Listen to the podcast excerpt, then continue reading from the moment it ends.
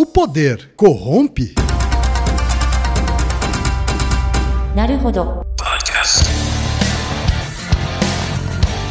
Bem-vindo ao Naruhodô, podcast para quem tem fome de aprender. Eu sou Ken Fujioka. Eu sou Altair de Souza. E hoje é dia de quê? Ciência e senso comum. Altaí, vamos para os recados da paróquia. Quais são? Número 1, um, vai no iTunes Store, dê 5 estrelas e faça o seu comentário. Isso aí. Número 2, indique um episódio do Naruhodô para alguém que nunca ouviu o Naruhodô ou mesmo nunca tenha ouvido um podcast. Vamos aumentar o tamanho de nossa podosfera. E número 3, Altaí. Ah. O número 3 é sobre ajudar a manter o Naruhodô no ar, Altaí. Isso aí. E para contribuir, basta usar o aplicativo PicPay e assinar o apoio mensal de 15 reais. São duas Coca Zero, querido ouvinte, querido ouvinte. Uma para Altair e uma para mim. E como assinante, além da nossa gratidão, você terá três coisas. Um, você terá acesso ao grupo secreto no Telegram, ou seja, assinante pode conversar com a gente com a comunidade de ouvintes assinantes. Dois, você terá vantagens especiais. Por exemplo, assinante recebe os episódios no grupo secreto do Telegram antes de todo mundo. E três, você receberá conteúdos exclusivos. Por exemplo, assinante recebe episódios que só são distribuídos no grupo secreto do Telegram. Então é isso. Baixe o aplicativo PicPay e assine o apoio mensal. Com o PicPay você ainda vai poder pagar boleto, transferir dinheiro entre amigos, recarregar celular, sacar o saldo em qualquer banco 24 horas sem taxa. E olha só, no primeiro mês de apoio ao Naruhodô, você ainda tem um cashback de 15 reais. Isso mesmo, você assina e recebe seus 15 reais de volta. Uhum. Tá? Agradecemos desde já e participem, por favor. É isso aí. Antes da pauta, mais um recado. Naruhodô está abrindo espaço para as mulheres podcasters, porque representatividade é importante também na podosfera. O destaque de hoje vai para o podcast De Propósito, comandado pela Daniela Ferreira e pela Adriele Gonçalo. Ouça o recado que elas deixaram para você, ouvinte do Naruhodô, e conheça o podcast De Propósito. Quer saber como as empresas têm contribuído positivamente em nossa sociedade? Eu, Daniela Ferreira e a Adriele Gonçalo entrevistamos profissionais das marcas mais admiradas para entender como o propósito dessas pessoas e empresas é colocado em prática. São ações sociais, culturais, inclusivas pelo meio ambiente. Não faltam assuntos aqui no podcast De Propósito. Acesse a sua plataforma preferida e escute o De Propósito Marcas em Ação. Inspire-se você também e haja de propósito. E chegamos ao momento Alura, querido ouvinte, querido ouvinte. Eu sei que nessa época de isolamento social a gente é bombardeado o tempo todo com lives, webinars, cursos, e embora o senso comum tente nos convencer de que estamos em home office, a verdade é que estamos sendo forçados a ficar em casa e tentando trabalhar em meio a uma pandemia. Então, meu recado é: antes de mais nada, vá com calma e cuide de sua saúde mental. Dito isso, pode ser sim um bom momento para dar uma acelerada em sua carreira profissional. E é para quem estiver afim de fazer isso que eu quero falar aqui da Alura, a maior plataforma de cursos online do Brasil. Tem mobile, programação, front-end, infraestrutura de tecnologia, design, user experience, marketing digital, data science, inovação, gestão, tem para todos os gostos. E a Alura não é só uma plataforma. Ela é uma instituição de ensino, ou seja, ela garante a qualidade dos cursos que são produzidos por ela mesma. E funciona de um jeito muito simples. Você tem acesso a mais de mil cursos com uma única assinatura. Agora a vantagem: ouvinte Naruhodô tem desconto de 100 reais. Mas para ter esse desconto, precisa acessar a seguinte URL, anota aí, alura.com.br barra promoção barra Naruhodô. Repetindo, alura.com.br barra promoção barra Naruhodô. Altaí, temos pergunta de ouvintes, Altaí. Sim, dois ouvintes, na verdade. O primeiro e-mail, tá aí, veio do Vinícius Zu, que tem 34 anos e é analista de sistemas. E acabou de mudar de São Carlos para Jacareí, no interior de São Paulo, Altair. Isso aí. Ele diz o seguinte: eu sou apoiador desde que eu vi o primeiro episódio e adoro o trabalho de vocês, mas para mim o grande astro do Naruhodô é o Reginaldo. Apoiado. Ai, Reginaldo, você é tão bom pra mim. Apoiado. Se não fosse o Reginaldo, não teria nada.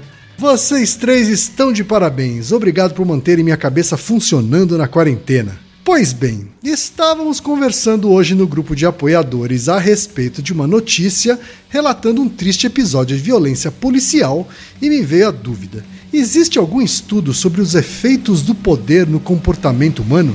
Digo, às vezes tenho a impressão de que as pessoas mudam drasticamente quando recebem algum tipo de poder. Sei que tem o caso da prisão de Stanford, mas como foi bastante discutido no Naruhodo 137, é um estudo com vários problemas e não dá para ser considerado. Enfim, o que a ciência tem a dizer sobre os efeitos do poder? E tem um e-mail também, Altair, do Andrew Almeida Farias, que tem 17 anos de Ubatuba, São Paulo, e ele foi direto ao ponto. É verdade aquele famoso ditado de que o poder corrompe o homem? Existe alguma base científica sobre isso? Afinal, o que é poder? Altair, antes de passar a bola para você, eu vou ler aqui uma frase do Roy Porter, que diz o seguinte: A história da loucura é a história do poder. Por imaginar o poder, a loucura é impotência e onipotência requer poder para controlá-lo. Ameaçando as estruturas normais de autoridade, a insanidade está envolvida em um diálogo interminável, às vezes um monólogo monomaníaco sobre o poder. Ótima citação. O que, que você acha dessa citação e o que, que você me diz sobre a ciência acerca do poder e da corrupção, Altair? Corrupção é uma coisa que vai ficar para outro episódio, tá? Ah, desculpa. Porque. é- não, não, não. Na verdade é importante até de separar isso. Poder e corrupção não são a mesma coisa, tem relação, mas o poder é uma coisa do indivíduo. A corrupção é uma coisa do externo, do contexto. Tá.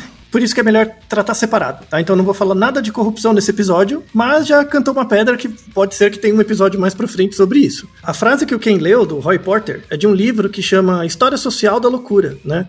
E ele fala, tem uma parte desse livro, é um livro de 1987, ele fala sobre a relação entre loucura e poder, né? Que tem muito a ver com, com o e-mail do Vinícius, assim, que de fato as pessoas mudam, né? Elas ficam diferentes quando elas estão em uma posição de onde existe algum poder. Só que, no entanto, as pessoas não sabem muito bem definir poder. Né? O, que, o que, isso quer dizer na prática? Assim, é, é- qual a, a diferença, por exemplo, entre poder, influência, persuasão, né? Parece tudo meio que a mesma coisa. Então, esse episódio, a primeira parte, a gente vai definir poder e falar as características, né? Assim, a resposta rápida, né? O poder sim corrompe, o poder, na verdade, ele te muda. Necessariamente o poder muda as pessoas. Tem aspectos positivos e aspectos negativos. E é disso que a gente vai tratar depois de definir, circunscrever as definições de poder. Tá? Ok. É, e a partir daí a gente vai falar de vários experimentos super interessantes que tem do ponto de vista individual. Por isso que é importante separar poder de corrupção, porque o poder afeta o indivíduo. Então você pode fazer experimentos, por exemplo, psicológicos com indivíduos em situações onde ele tem poder ou não sobre alguma coisa. Já a corrupção é uma coisa muito mais da relação do indivíduo com o meio. É muito mais uma coisa do processo, né, do sistema. E aí demanda outros tipos de abordagens metodológicas. Então, isso é importante. Mas quem? Você como pessoa, né, como sujeito do trabalho, você já, já ocupou cargos de poder algumas vezes. Né? Ou pelo menos, assim, vou dar a definição primeiro básica de poder para ver se você se encaixa. Eu não vou impor isso a você, tá? bom. então, assim, definição de livro. Poder é a capacidade de um indivíduo de influenciar ações, crenças e comportamentos de outros. É a definição mais simples. Baseado nessa definição, você, dentro de uma empresa onde isso é mais fácil, você já esteve em posições de poder, certo? Não há a menor dúvida. É, então, você acha que isso, ol- olhando pra trás agora, né? Isso modificou, assim, o, o fato de você se perceber nessa posição gerou comportamentos diferenciais que você não tomaria em, outro, em outra posição? Creio que sim. E como que você vê isso? Você, assim, já teve situações boas e ruins? Tem coisas que você achou que não faria se não tivesse nessa posição? Tem coisas que você acha que faria do mesmo jeito? Acho que tanto boas quanto ruins. Né? Tanto você usar o seu lugar de poder para influenciar positivamente quanto negativamente, né? Seja para denunciar alguma coisa errada que está acontecendo, quanto através do exemplo influenciar o comportamento de pessoas que estão num- numa, numa posição de subordinação, por exemplo. Hum, em relação a você, né? E aí tem, isso tem muito a ver com a frase que você leu, né? Então, a história da loucura é a história do poder. Por imaginar o poder, a loucura é, ao mesmo tempo, impotência e onipotência. Pelo fato da pessoa se sentir poderosa, ela se sente onipotente e exatamente por isso ela fica impotente. Porque ela não percebe que, na verdade, o que está controlando ela é, é o lugar. É o lugar Sim. de poder, né? Sim. Então, o, o, o poderoso é, antes de tudo, alguém que sempre tem algo para perder. Isso é, é muito é, é algo dialético, né? Dos tipos de, de poder, das características do poder que a gente já vai discutir. Né? Então, assim, esse é um exercício para quem já esteve em posições de liderança, de poder. Poder e liderança são coisas diferentes também. Não vou discutir o que é liderança, vai ficar para outro episódio, porque pensa uma área que tem pseudociência, essa área de liderança. Eu, eu tenho preguiça. Então, eu vou deixar para outro episódio, vou, vou pegar a parte mais científica, tá? Porque me dá preguiça ficar falando de liderança. Mas enfim. E aí, assim, dada essa definição que eu dei de poder, pensando no indivíduo, tá? A primeira característica, o poder, ele é um estado de afetos, tá? Tá. Então, o que, que isso quer dizer? Se o poder é um estado de afetos, é um estado de afetos que acontece num dado relacionamento. Então, para existir uma relação de poder, tem que ter uma relação entre indivíduos. Então, por exemplo, quando você diz que o homem tem poder sobre a natureza, essa palavra poder está usada num sentido ruim, tá? Porque a natureza, a, a menos que você cons- considere a natureza um agente também, assim, um, um ser que se sente eh, subordinado. É tão complicado você falar que o homem tem poder sobre a natureza, porque a gente constrói casas, pontes, muda o clima e tal, que na verdade, se a gente continuar mudando o clima, o mundo vai acabar, a gente vai ser extinto. Então a gente acha que está sendo poderoso e não tá, tá? Sim. Por quê? Porque a nossa. A rigor é que a gente usa as palavras assim, né? A gente não tem uma relação com a natureza, né? A- a- nós fazemos parte dela. Então, o, o ser humano não tem poder sobre a natureza. Ele simplesmente é mais um elemento dentro de uma coisa que ele não tem controle. Se a natureza for uma. Se, supor, se eu supor que a natureza é uma entidade, aí pode ser que a natureza tenha poder sobre mim. E aí nasce o tipo de pensamento mágico de, da existência de um Deus, que é a natureza e que controla as pessoas, tá? Sim. Então, a, a minha própria relação com a natureza, eu já imagino que a natureza é um ser. E se ela é um ser, ela deve ter mais poder do que eu, tá? Então, tudo isso para falar da palavra poder. A palavra poder sempre pressupõe um relacionamento entre coisas, tá? Então, assim, eu sozinho no mundo tenho poder. Não. Se você não se relaciona com nada, você não tem poder nenhum. Certo. Tudo bem? Então, essa é a primeira característica. Então, por exemplo, se eu vivo num mundo sozinho, eu não sei se eu sou, por exemplo, o homem mais forte do mundo. Pode ser que eu seja o homem mais forte do mundo, porque só existe eu, né? Mas isso não, me, não faz com que eu tenha nenhuma ação. Eu não consigo modificar, influenciar ações, crenças e comportamentos de ninguém, porque não tem ninguém. Então, o poder é sempre um relacionamento. Sempre emerge de um relacionamento. Isso é algo muito importante. Que é diferente de influência. Influência você pode ter sozinho. Por exemplo, quando você está ocupando um lugar no espaço, pensando fisicamente mesmo. Um corpo que ocupa um lugar do espaço, esse corpo exerce uma influência sobre o espaço, tá? Indivíduos unitários exercem influência sobre outras coisas quaisquer. Mas agora, poder necessita de dois indivíduos do mesmo, da mesma espécie. Certo. Algo assim. Então, por exemplo, se você tiver num quintal e esse quintal tem um cachorro, né? Você sabe que você está exercendo influência sobre o cachorro, porque você está pelo menos ocupando um espaço. E o cachorro percebe você e você percebe ele, né? Então tem uma relação de influência. Para isso virar uma relação de poder, aí é outra história, tem que ter interação, né?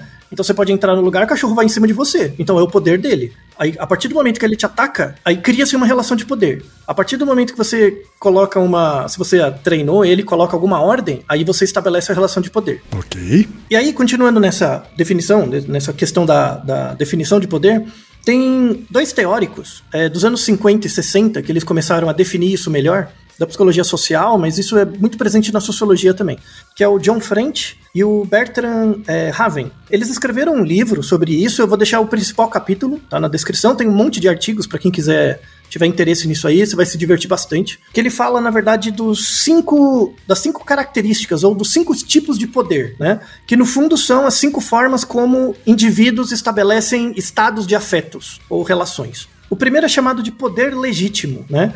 O poder legítimo é um poder estabelecido por um meio de dever. Então, por exemplo, é, se eu sou um policial, tá? Então, policiais têm um poder legítimo, porque isso é dado por uma, uma autoridade, né? Uma autoridade, o Estado ou algo, algo do tipo, tá? Aqui é muito importante definir o que é uma autoridade, tá?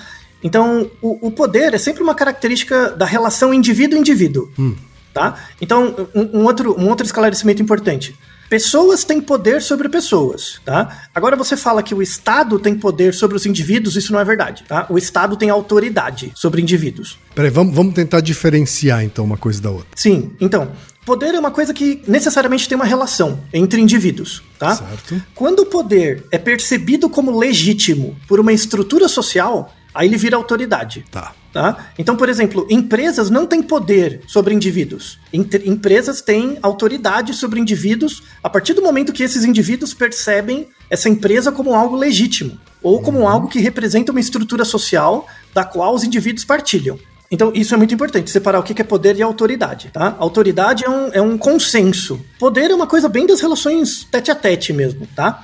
Então, o poder legítimo, ele é sempre dado por uma autoridade. Então, por exemplo, o exército, o, o- a polícia, por exemplo, são pessoas que têm um título, ou têm um uniforme, ou têm algo do tipo. Por que, que o policial usa uniforme? Para você perceber que ele tem um poder legítimo, que é o poder dado por uma autoridade, sendo que a autoridade é um corpo social que é percebido como consensualmente legítimo pelas pessoas que vivem numa região. Tudo bem? Ok. Tá? Então o poder não é seu, né? Mas o poder, o poder é, te- é- é dado a você. Porque você vira um policial, por exemplo, um soldado, o que quer que seja, tá? Esse é um tipo de poder, não é o único, tá bom? Tem um outro tipo de poder que é chamado poder referente. O poder referente, ele é o poder ligado ao carisma, quando você fala de indivíduos, né? Então é aquele indivíduo que tem uma habilidade de atrair os outros para construir lealdade. Sabe? É, o cara é carismático, O cara, basicamente. o cara conquista esse poder, é isso? Isso. É por isso que é chamado referente. Porque ele refere ao outro, né? É o outro que dá o poder pra ele, né? É- é- aí é ligado à persuasão, que é diferente, é, é um pouco diferente da influência. Então, por exemplo, o poder é algo que vai do poderoso pro outro, né? Pro subordinado, o poder. A persuasão é o contrário. A persuasão vai do, do subordinado pro poderoso Certo. tá? Tanto persuasão quanto poder são relações que se constroem entre indivíduos, só que o sentido é um pouco diferente. Tá? Então, eu sou, a, eu sei lá, eu sou o vendedor, eu persuado você, eu exerço persuasão em você para que você compre o produto, mas quem compra é você, não tô te obrigando. Isso porque você me deu um poder referente. Então, por exemplo, você, é, eu convenço você a comprar um produto, você compra o produto, isso quer dizer que você me empoderou, você deu o poder pra mim, né? Então eu sou reconhecido por um bom vendedor porque você me deu de forma referente esse poder. Agora, eh, pode haver uma combinação dessas duas coisas, não? Sim, tranquilamente, pode. Ah, é, eu lá, tô um- apresentando os tipos. Uhum. Um político carismático, ele pode ter as duas coisas. Ele pode, Pode. ter o poder cedido a ele pela Hum, lei ou por uma, enfim, uma eleição, coisa do gênero, e referente porque ele tem essa, esse poder de persuasão que conquista o poder ou faz com que as pessoas empoderem ele. É isso? Isso, na verdade, um gera o outro, né? Então a pessoa já tem. al- Algumas pessoas, né? Não, não, é, não é regra, mas algumas pessoas já têm poder referente Sim. E esse poder referente é forte o suficiente para que ele vire legítimo, né? Que a pessoa seja eleita e aí ocupe um cargo representativo. Então a gente já falou de dois tipos. O terceiro tipo é o poder por, por expertise, ou poder por conhecimento. Que é assim, tipo, eu posso ser a pessoa mais antissocial do mundo, mas se eu sei fazer a parada, eu tenho poder. Ponto, né? É, Um exemplo é cirurgião, né? Então, tipo, você vai precisa fazer uma cirurgia. O cara pode ser um entojo, mas ele sabe fazer a parada, então ele tem poder sobre você, né? Certo. Porque se, se você não quiser fazer a cirurgia, você vai morrer, e na benzedeira não adianta, então o cara tem poder sobre você, né? É o poder por conhecimento, né? Então o cara sabe fazer o ne- o negócio. Tem, tem cenas de filmes, alguns filmes tem essa cena que é interessante, que tem o- os caras maus, e aí teve uma briga e um cara, um, do- um dos bandidos foi, por exemplo, baleado. Aí eles vão no hospital, né? E aí eles vão no hospital lá, mano, botando a banca e tal, você tem que ajudar e pá, pá. Aí o médico começa a tratar e o cara continua lá com, a- com aquela banca. Aí o médico chega, ô, se você não calar a boca, né? Mesmo com a arma na mão, se você não calar a boca, eu não vou conseguir fazer meu trabalho, vai embora. Aí o cara vai embora. Por quê? Porque não, não adianta você ter a arma, não adianta você ter os Sim, negócios, você não tem conhecimento. Não adianta. Então, o- a característica do poder por conhecimento é que ela, ela é muito específica e muito local. Então, eu tenho poder sobre você enquanto você precisa daquilo que eu tô fazendo.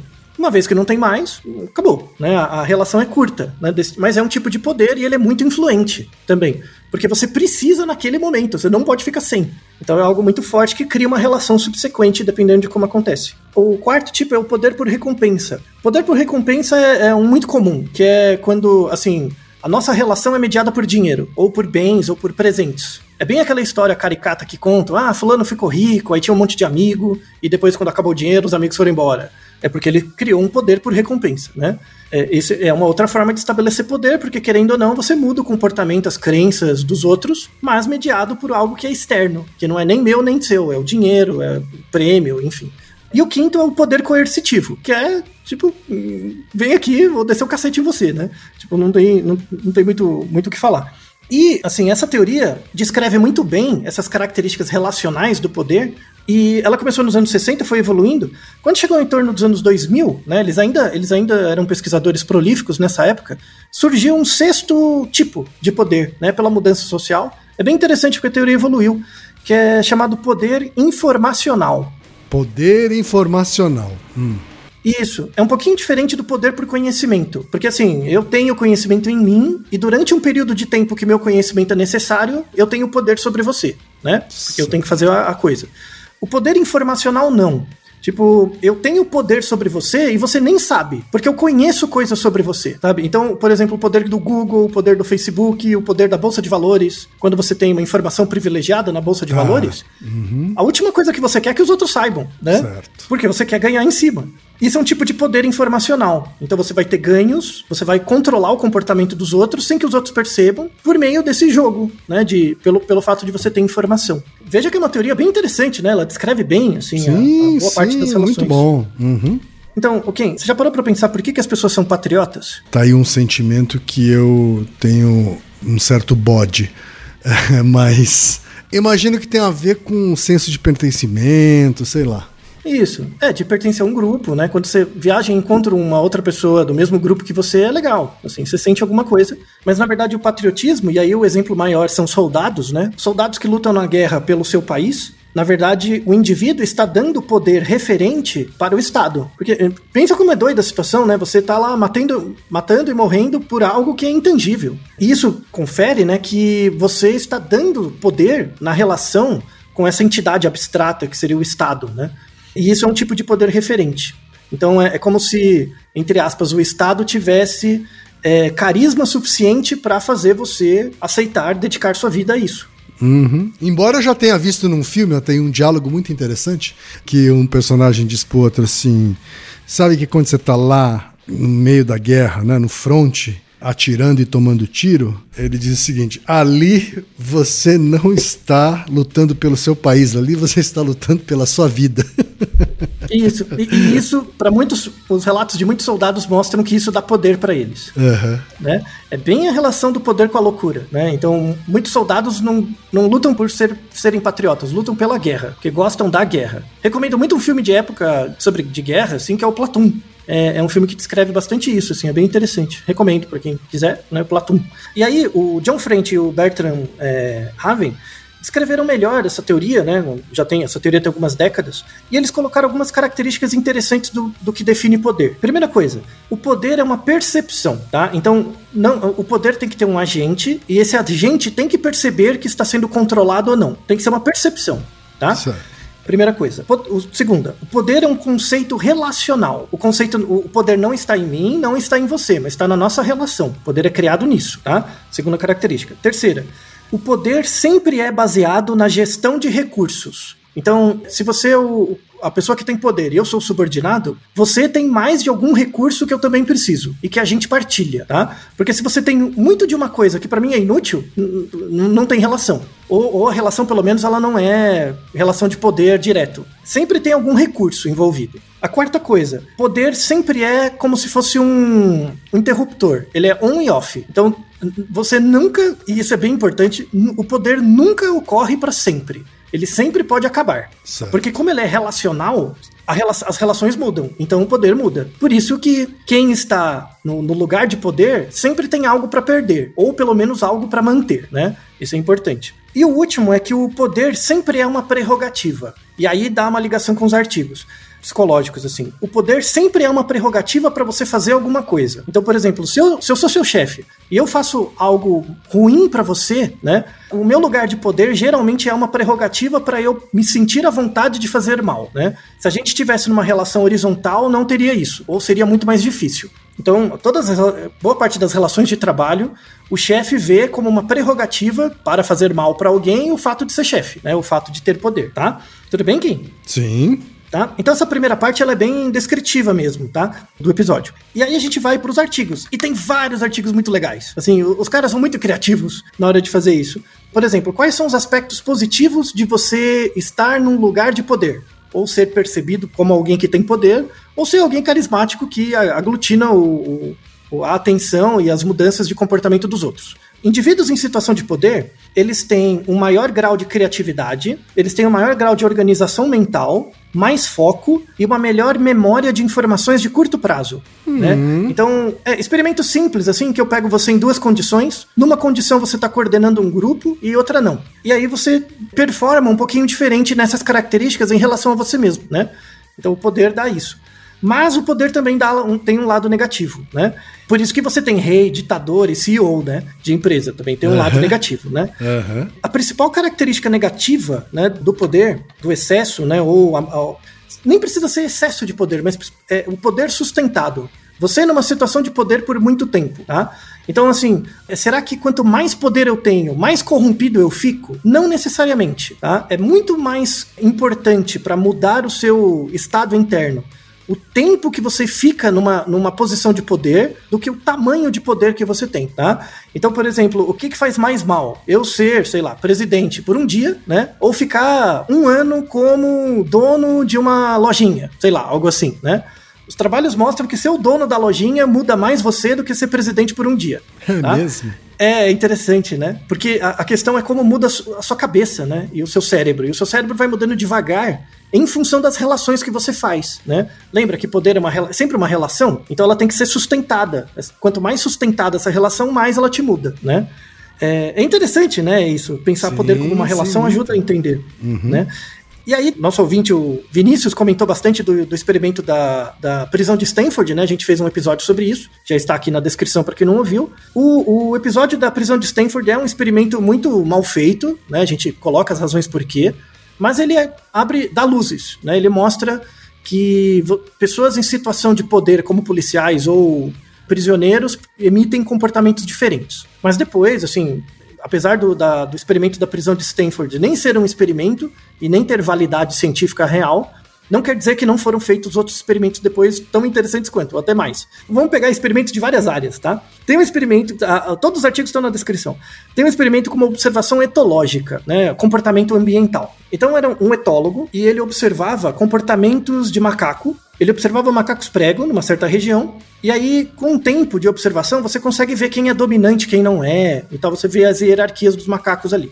E aí ele começou a fazer etogramas comportamentais dos comportamentos alimentares dos macacos dominantes em relação aos não dominantes. E eles perce- ele percebeu que os macacos mais dominantes, eles mascavam mais tempo com a boca aberta e faziam mais sujeira, sabe, em volta deles, e faziam mais barulho, né? E aí, qual que foi a ideia dele? Né, que é uma ideia sensacional, porque ele é etólogo, sabe ver comportamento naturalístico. Ele começou a filmar a agência de publicidade. Ah! E aí, o que acontece com o líder? O que acontece com o líder?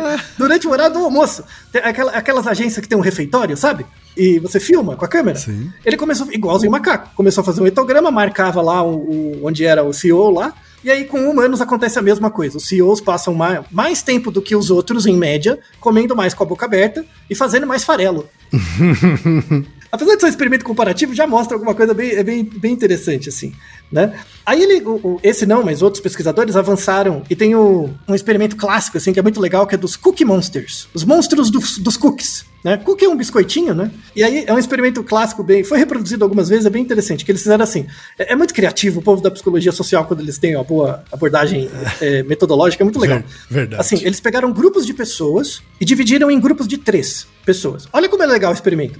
Três pessoas, e aí eles tiravam na moeda, né, num, num dadinho lá, uma delas era a líder daquele grupo, né? E aí eles tinham que fazer uma tarefa. E, e não importa a tarefa, era uma tarefa bem operacional, assim, só que tinha uma que coordenava as outras, Certo. né? No final da tarefa, eles recebiam como recompensa, assim, cookies, né? Só que aí aparecia numa bandeja, ao invés de três cookies, apareciam quatro cookies. Tinha um cookie a mais, né? Certo. E o lance era ficar filmando até ver quem comia o quarto cookie. Porque cada um pegava um, né? Aham. Qual você acha das, pessoas, das três pessoas do grupo? Qual era a que tinha uma maior probabilidade de pegar o segundo cookie pra ela? O chefe. Muito bem, muito bem, chefe. né? Muito bem. Isso é uma, é uma questão, né? É, é ligado à ideia do poder legítimo. Porque como você está no contexto do experimento e é dado a você, né? Você é o líder e tal. O líder ali, legítimo, naquele, naquela situação, ele tinha uma maior liberdade de partilhar daquele recurso limitado, né? Que é um cookie a mais, né? Sim. Tenho certeza que se, se eu, eu, se fosse o líder, eu pegava a mais. Né? Não sei você quem, mas eu pegava. Né? Pegava. Isso já acontece na vida real, né, Altair? Tipo, Não, total.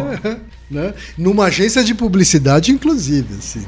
Não, não, várias, se não todas. né? Mas enfim. O difícil de estudar relações de poder é que na hora de emular experimentalmente tem muitas dificuldades, né? Sim. Assim. Mas você consegue, com um pouco de criatividade, pegar experimentos onde você vê pe- pequenos rompantes, né, desse comportamento padrão, assim, de como a gente muda com poder. Mas esse artigo, ele lembra muito aquele artigo de. que também a gente discutiu num episódio, que é se você fazer a postura da Mulher Maravilha, você se sente mais confiante, né? Esse artigo eu, vou, vou apresentar com reservas, porque ele é muito bom, tá? Mas ele precisa ser reproduzido, tá bom? Eu, eu não, vou, não vou botar a mão no fogo pelo, por esse artigo, tá? Os outros tudo bem, mas esse não. Mas ele é muito bom, tá? Então vale a pena ser apresentado. É, quando alguém reproduzir, eu trago a reprodução também para ver se funciona. A ideia é a seguinte: você pega grupos de pessoas e você pede para a pessoa escrever uma história, né, sobre um momento, uma história de 10 linhas assim, sobre um momento da vida dela em que ela coordenou pessoas, esteve numa posição de poder, né? Então um grupo de pessoas escrevia uma história sobre isso e um outro grupo escrevia uma história sobre é, situações em que elas foram subordinadas a outra pessoa, né? Então, conte uma história sobre quando você foi chefe, conte uma história quando você foi subordinado, né? E tudo bem, as pessoas escreviam. A ideia desse texto era meio que ativar na sua cabeça a sensação de do, do momento que você era líder ou subordinado, tá? Isso é uma estratégia utilizada, uma chamada estratégia de ativação social, que é usado em vários experimentos de psicologia social, tá? Então não, não é nada novo. Mas o interessante era assim: então você escrevia a história, e aí depois eu te dava uma canetinha e pedia para você escrever na sua testa a letra E, E de elefante. Então, ó, fa- faça esse exercício aqui. Não precisa escrever na sua, na sua testa, também porque eu não tô vendo. Mas não, não adianta nada a graça, né? Mas imagina você mesmo escrevendo na sua testa a letra E, tá? Pode, pode até colocar o dedo assim. Coloca o dedo na sua testa e começa a escrever a letra E, tá? E aí a pessoa escreve. E aí depois ela vira para as outras pessoas verem o E, né? O que, que seria esperado? Que quando você escreve o E na sua testa, você vai escrever de forma a ser lido pelo outro. Verdade. Né? Então você vai escrever o E do lado ao contrário para você, Isso, mas do lado certo para o outro. É, Né? ca- acabei de fazer isso. acontece? Isso, muito bem. Mas o que, que acontece? As pessoas que escreveram a história de como chefes, né? Ou seja, que tinha essa pré-ativação para ser chefe, Hum. tiver é, é, é, uma, uma prevalência três vezes maior das pessoas que escreveram a história como sendo chefe, também escreveram o E na testa invertido, como se o E tivesse virado para elas e não para os outros. Olha Né? só. É, então, esse é um artigo muito. é, é, Imagina você tirar essa ideia do nada. É Sensacional. legal, né? Hum, É, é muito bem bolado. E aí a gente sai desses experimentos mais sociais e vai para experimentos mais materiais, né? De causa material formal, né?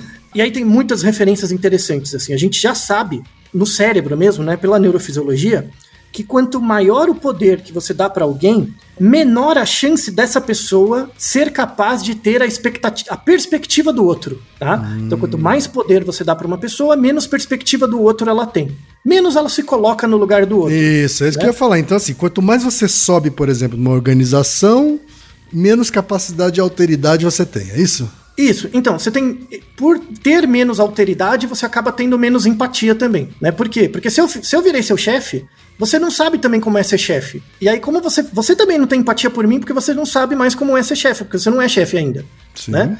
Então, como, como se quebra a relação de alteridade, aí a empatia também vai embora, tá? Claro. É, e isso muda várias estruturas no cérebro, assim, né? Da relação entre poder de narcisismo. E aí tem um, tem um artigo de 2021 muito interessante que fala de um conceito chamado desumanidade. A desumanidade é a capacidade de você não reconhecer mais a complexidade emocional é, e cognitiva dos outros.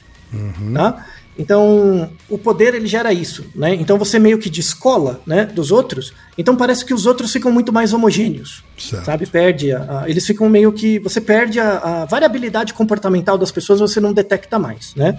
A gente, como em geral poder e riqueza são relacionados, riqueza monetária são relacionados, A gente gravou um, um Naruhodo que é o 65. Se pessoas ricas prestam menos atenção, atenção à pobreza, que a gente ataca essa questão também. Mas do ponto de vista econômico, né? Não, não da relação de poder, né? E aí tem um artigo bem interessante de 2021 que eles colocam uma das características dessa desumanização que você faz do outro, né, em situações de maior poder social, eles colocam um EEG sobre essa pessoas que têm mais poder social, tal. E aí tem um, um grafo elemento do EEG que aparece no sinal do eletroencefalograma que chama mu. Mu é um sinal, uma letra grega mu, né? Certo. Tem esse sinal em algumas, alguns momentos ele é suprimido você tem menos dele, uma menor quantidade desse sinal que é esperado em uma pessoa normal, comum, né? Pessoas que estão em situação de poder têm uma supressão desse mu nos dois hemisférios do cérebro. E qual que é o impacto disso?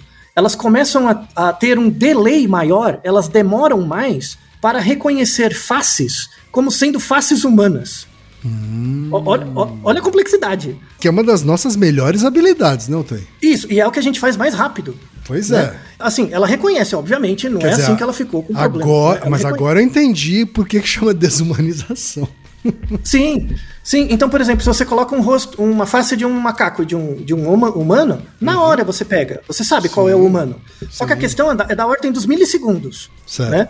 O delay fica um pouquinho maior. Então você tem Entendi. uma demora um pouquinho maior para registrar algo que deveria ser praticamente instantâneo. Então, isso, isso é um indício de que pessoas em posição de poder, maior poder social por muito tempo acaba tendo essa insensibilidade, sabe, de, de, percepção de faces, e aí isso pode, isso na verdade mostra que tem outras áreas do cérebro que também já estão um pouco afetadas por isso. Né? Verdade. Né? E aí co a coisa avança mais. Então, já tem estudos, por exemplo, com hormônio, né? O principal hormônio relacionado com a relação de poder, né, o efeito do poder social, é a testosterona. Tá? Isso já é bem, bem descrito. Se eu pego você e eu te promovo para chefe, uhum. espero lá uns dois meses e meço sua testosterona antes da promoção e depois, a testosterona aumenta, tá? Não importa se você é homem ou mulher, seu grau de testosterona aumenta quando você vira chefe. Isso é relacionado com mais agressividade. Não, agressividade é diferente de querer bater nos outros, né? Claro, claro. Mas é mais. Você se torna mais impositivo, né? Mais ativo, atuante. Menos desinibido, né? Certo. E a, o aumento da te testosterona, ele também afeta o balanço da serotonina no seu cérebro, né? E, e, isso pode mudar um pouco a maneira como você se comporta. De novo, é, é nessas relações curtas de tempo, tá? Então, na verdade, é, um, é o. Imagina que você foi colocado numa, numa nova situação, essa situação gera novos estímulos para o seu cérebro e seu cérebro passa a acostumar com esse novo padrão, né? E daí você começa a generalizar em outras situações o mesmo padrão que foi eliciado no seu cérebro. Certo. Tá? E é por isso que o cara que é chefe, CEO de uma empresa, vai ser CEO no boteco, vai ser CEO em casa, vai, vai ser CEO com a, com a esposa, com o filho e tudo mais. Ah, ele tá? carrega então, isso para todos os campos carrega. da sua vida, é isso? Em geral, sim. Então, depende do tempo que você fica. Isso é importante. De novo, se você for presidente um dia, não. Mas se você for o, o dono da vendinha por muito tempo, você vai tender a carregar. Você começa a agir como um presidente reizinho em todos os campos da sua vida, é isso? É, porque você tá passando muito tempo sobre esse estímulo, né? É normal uhum. que você mude. É certo. É esperado, né? É, se acontece com tantas outras coisas, por que não vai acontecer com isso, né? Que é uma questão tão, tão básica, né? E aí, para começar a fechar, tem uma, uma questão muito interessante, assim, que é quando vira doença mental, né? Isso é importante. Não existe um teste da direcionalidade disso, tá? tá. Então, a gente tem uma, uma doença psiquiátrica que é muito, é muito dura, muito difícil, aliás, que é a personalidade antissocial, que é um nome anti, um novo nome mais adequado, aliás, da sociopatia e da psicopatia, tá? A gente gravou um Naruhodo algum tempo atrás que é se quando eu tomo antidepressivo eu continuo sendo eu mesmo, né? Que a gente fala que as pessoas usam de forma muito banalizada o nome da doença mental, né? Então você fala, ah, fulano é psicopata, fulano é sociopata, fulano é toque, né? Quando na verdade é, são prevalências muito baixas. Então a, a, a, a, prevalência de personalidade antissocial na população é menos de 1,5%, tá? Então provavelmente esse cara que você está chamando de psicopata é só cuzão, tá? Então isso é importante.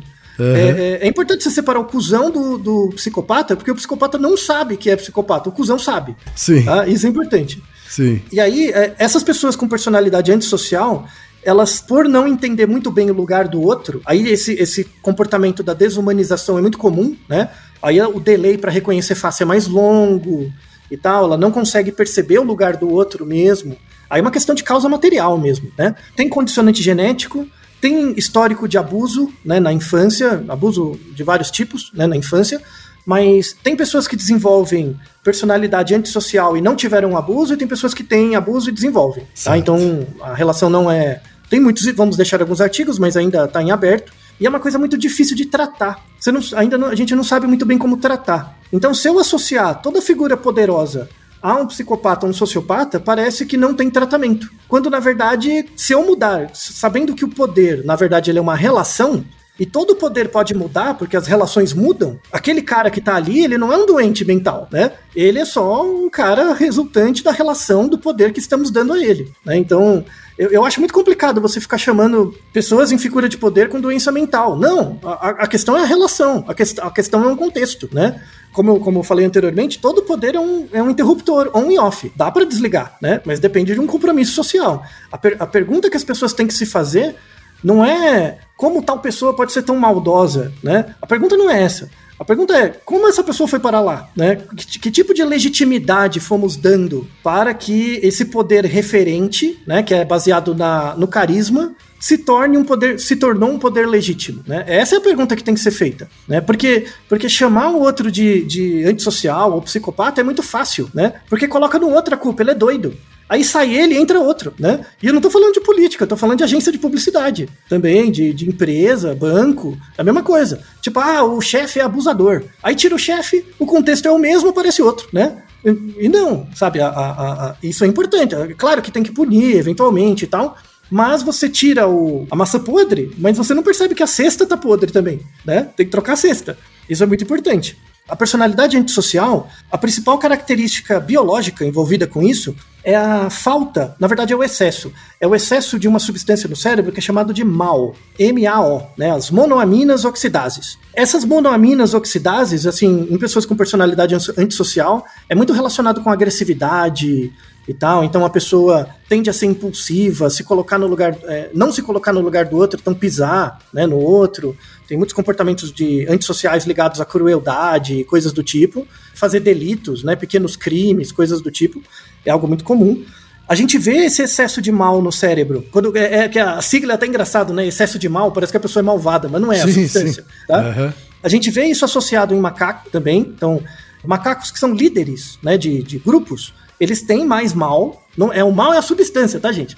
Eles têm mais esse, dessa substância, isso condiciona uma, um display mais agressivo. A gente ainda não tem artigos é, bons mostrando que pessoas em situação de poder social maior têm mais mal né, na, na, no cérebro. Essa é a única ponta solta nesse, nesse episódio ainda. Tá? Ainda não tem artigos tem artigo que mostra em bicho, tem artigo que mostra na hierarquia, mas ainda falta o trabalho em humanos. Mas é questão de tempo, tá? É, é a única, é o único ponto que falta para fechar a rede causal, tá? Da explicação disso. Então, para fechar, isso mostra que o poder, de fato, ele não é que ele corrompe, mas ele te muda, necessariamente.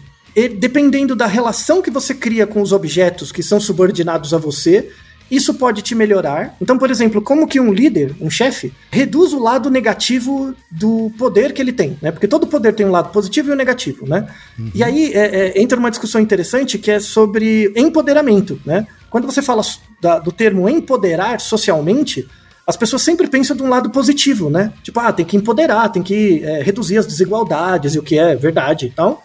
Mas as pessoas não pensam que quando você empodera um grupo, sempre vem um lado negativo junto, né? E esse lado negativo é o fato daquelas pessoas que estavam subjugadas de alguma forma, quando chegam nessa relação, né, onde elas têm uma posição de protagonismo, elas podem reproduzir todas as práticas de, de novo, porque, para além de ser indivíduos de um grupo desfavorecido, elas são humanas. E todos os humanos sofrem do, das mesmas questões materiais, né? Entendi. Então, isso, isso é fundamental com, com, quando você trata de empoderamento, tem sempre um lado negativo que vai vir de tabela que você vai ter que trabalhar. É igual dar um remédio. Eu te dou um remédio para tratar uma doença, pode ter um efeito colateral, não pode?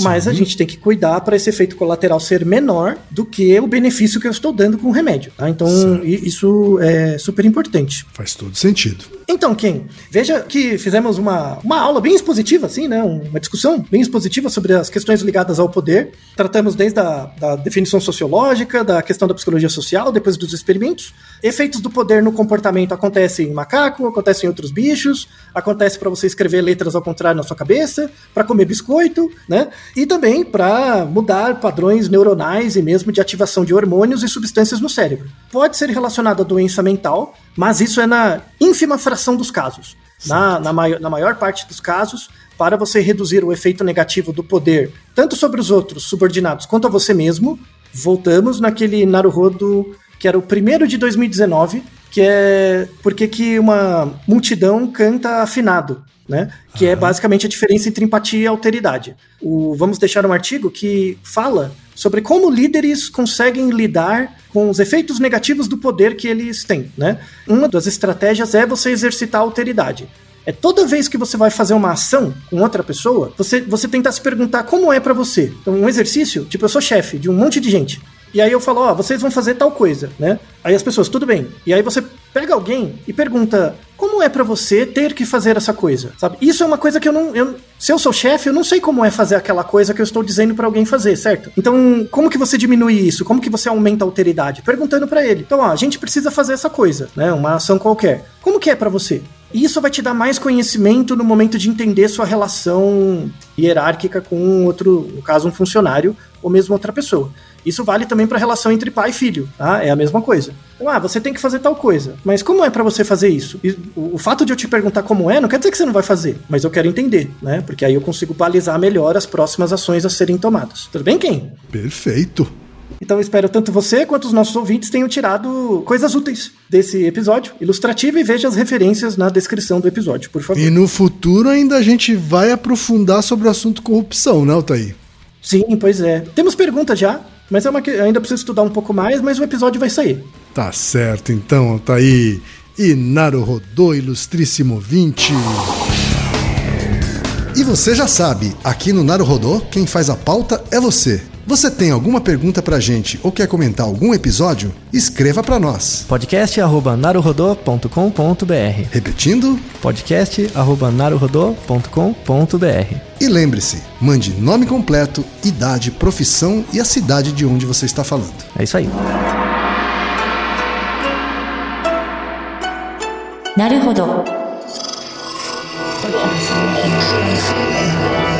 Esse podcast é apresentado por b9.com.br.